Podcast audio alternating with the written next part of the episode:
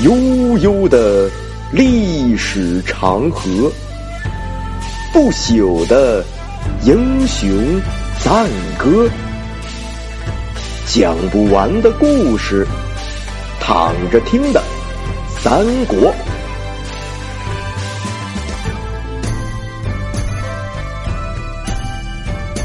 躺着听三国第一百八十七回，将计就计。上回说到了曹操先输一阵，心里恼火呀，开会问大家怎么对付周瑜。这时候呢，人群中有一个人自称是周瑜的发小，扬言能够游说周瑜是投靠曹操，并且不需要曹操多出一分一毫。这个人呢，就是蒋干。曹操一看，咦，有人自告奋勇，而且感觉十拿九稳，那自然是高兴万分呐。于是呢，设宴款待了蒋干，并给蒋干送行啊。蒋干信誓旦旦，驾着一只小舟来到了周瑜的寨中，让军士去报告周瑜，说老朋友蒋干前来拜访。周瑜跟大家伙儿在寨中开会呢，一听蒋干来了。周瑜笑着跟大家说：“呀，说说客到了。”然后俯身低耳跟大家安排：“一会儿呢，我们应该如此如此，是怎么办？怎么办？”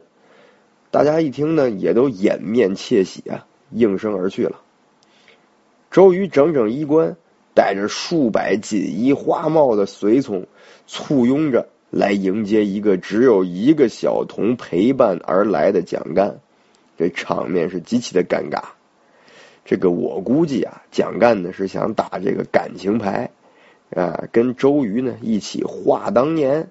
那这样一来呢，比较容易成功嘛，毕竟是发小嘛。于是就这么简陋就来了。可周瑜不这么认为呢。我知道你是干嘛来的，我就为堵你的嘴。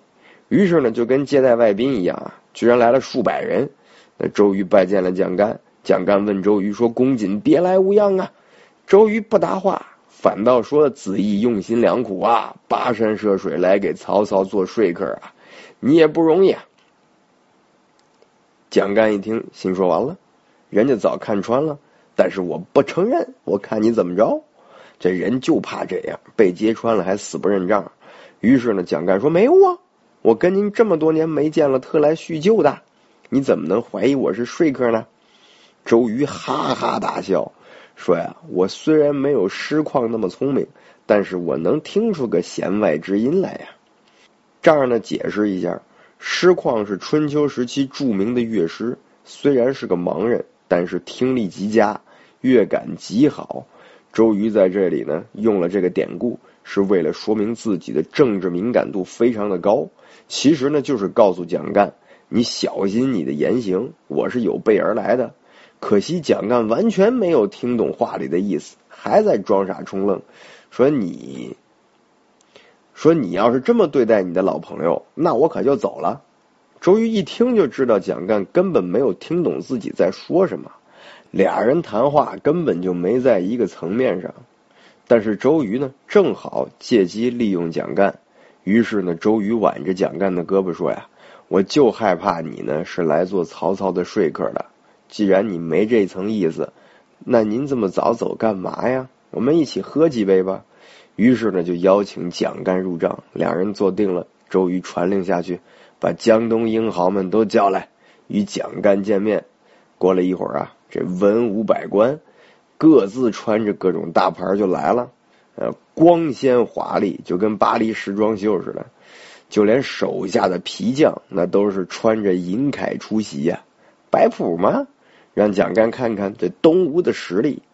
等到大家都坐好了，酒菜上桌，周瑜手掌摊开，指向蒋干，对众人说：“这位是我的同学，从江北呢来到我们这里，是来和我叙旧的。那他今天不是来做曹操的说客的，大家不要疑惑。”随后呢，将腰中的佩剑解下，递给了太史慈，跟他说：“你拿着我这把剑，今天我们在这儿开怀畅饮，是叙朋友之情。”如果有人敢提起曹操或是东吴的部队，你就拔剑把他给我砍了。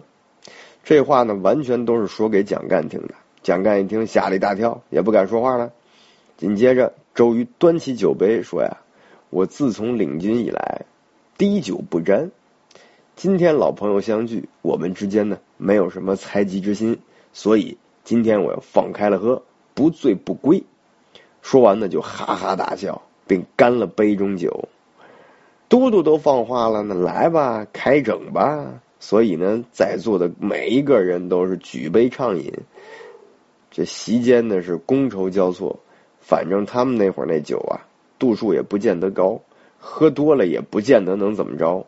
所以呢，就借着酒劲儿想演点戏是很方便的，因为别人以为你都多了，其实你也没喝多少。总之吧，周瑜呢就借着这酒劲儿，拉着蒋干出了帐子。只见左右两边军士都是全副武装，执戟而立。周瑜招呼蒋干说：“啊，说你看我的这些将士们精壮不精壮啊？”蒋干尴尬的笑笑说：“嗯，真雄虎之士也。”周瑜又带着蒋干来到帐子后边，看到堆积如山的粮草。周瑜说：“你看我这粮草还充足吗？”蒋干依然是尴尬的笑笑说：“兵精粮足，名不虚传呐。”周瑜假装喝醉了，大声笑道：“说怎么样？咱们上学那会儿，哪能想到有今天呀？”蒋干点点头，说：“以您的才华呀，这点儿实不为过呀。”周瑜呢也不理蒋干那茬，拉着蒋干语重心长的说：“呀，大丈夫在世，能够遇到懂得自己的主公，对外。”主公待我就像是君臣之礼，私底下我们就像是亲生骨肉一般，言必行，是计必从，有福同享，有难同当。就算今天是苏秦、张仪露骨厉声活过来，口若悬河，舌如利刃，也无法动摇我的忠心啊！周瑜举的这几个人呢，那都是中国历史上出了名的能言善辩之人。意思是蒋干，你觉得你能比得了这些人吗？他们都别想说服我，你个小样你就歇了吧。蒋干看了周瑜这部队这架势呢，在听了周瑜这话，是面如土色，心如死灰，心想：完了，这牛我已经吹出去了，这回去可怎么见人呢？这完成不了任务啊。那么之后事情如何发展呢？我们下回接着聊。